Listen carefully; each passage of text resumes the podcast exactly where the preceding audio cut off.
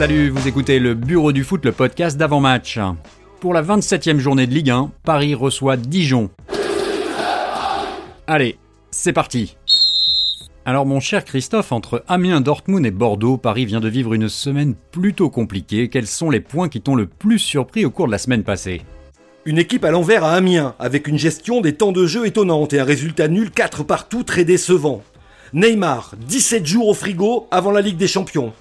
Le système de jeu improbable à Dortmund. Icardi et Cavani restent sur le banc. Tourelle n'effectue qu'un seul changement. Les cartons jaunes de Verratti et Meunier, synonymes de suspension pour le retour.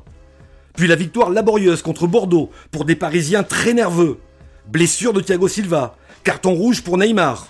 Discussion vive Mbappé-Marquinhos à la fin du match, le premier reprochant au second le placement de la défense.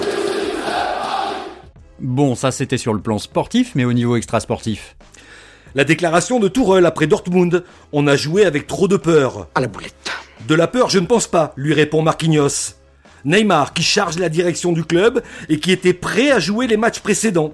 Meunier qui n'était pas au courant qu'il risquait une suspension. Ah oui, j'ai fait la boulette. Le frère de Kim Pembe qui insulte l'entraîneur.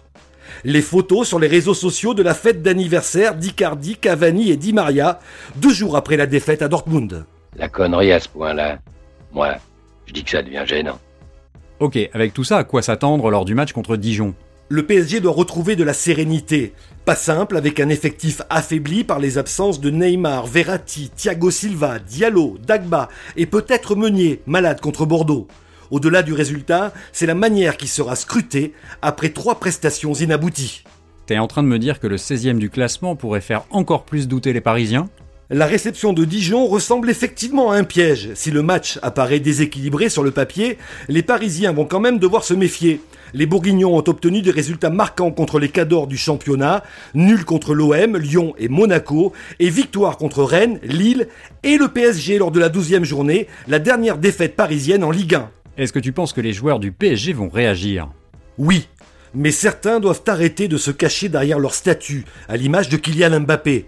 Entre son échange vif avec l'entraîneur lors de son remplacement contre Montpellier, ses reproches à Cavani qu'il aurait oublié sur une action, son recadrage plutôt limite envers Marquinhos à la fin du match contre Bordeaux et ses résolutions défensives envolées, Kylian Mbappé donne l'impression que son statut passe avant le collectif. Si je te disais que j'ai la vague impression d'effectuer un pétage de plomb au niveau de ma personne. Contre Dijon, il doit retrouver de la simplicité et de la spontanéité. Il n'a marqué que 5 buts en Ligue 1 en 2020. Quel chiffre faut-il avoir en tête avant le match face à Dijon? 18, comme le nombre de buts encaissés par le PSG en 15 matchs, toutes compétitions confondues en 2020.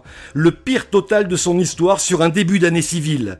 À titre de comparaison, le club de la capitale n'avait encaissé que 14 buts en 26 matchs sur la première partie de saison. Alors pour conclure, comment vois-tu Paris sur cette affaire?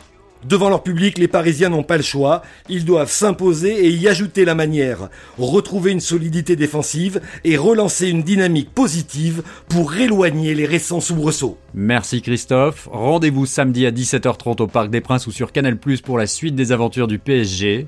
Je vous rappelle que le Bureau du Foot est disponible sur toutes les plateformes de podcast comme Apple Podcast, Google Podcast, Spotify, Deezer ou Echo. Si vous aimez nos chroniques, n'hésitez pas à nous mettre 5 étoiles et un avis sur Apple Podcast. Cela va nous aider à nous faire connaître. En attendant, bon week-end et bon match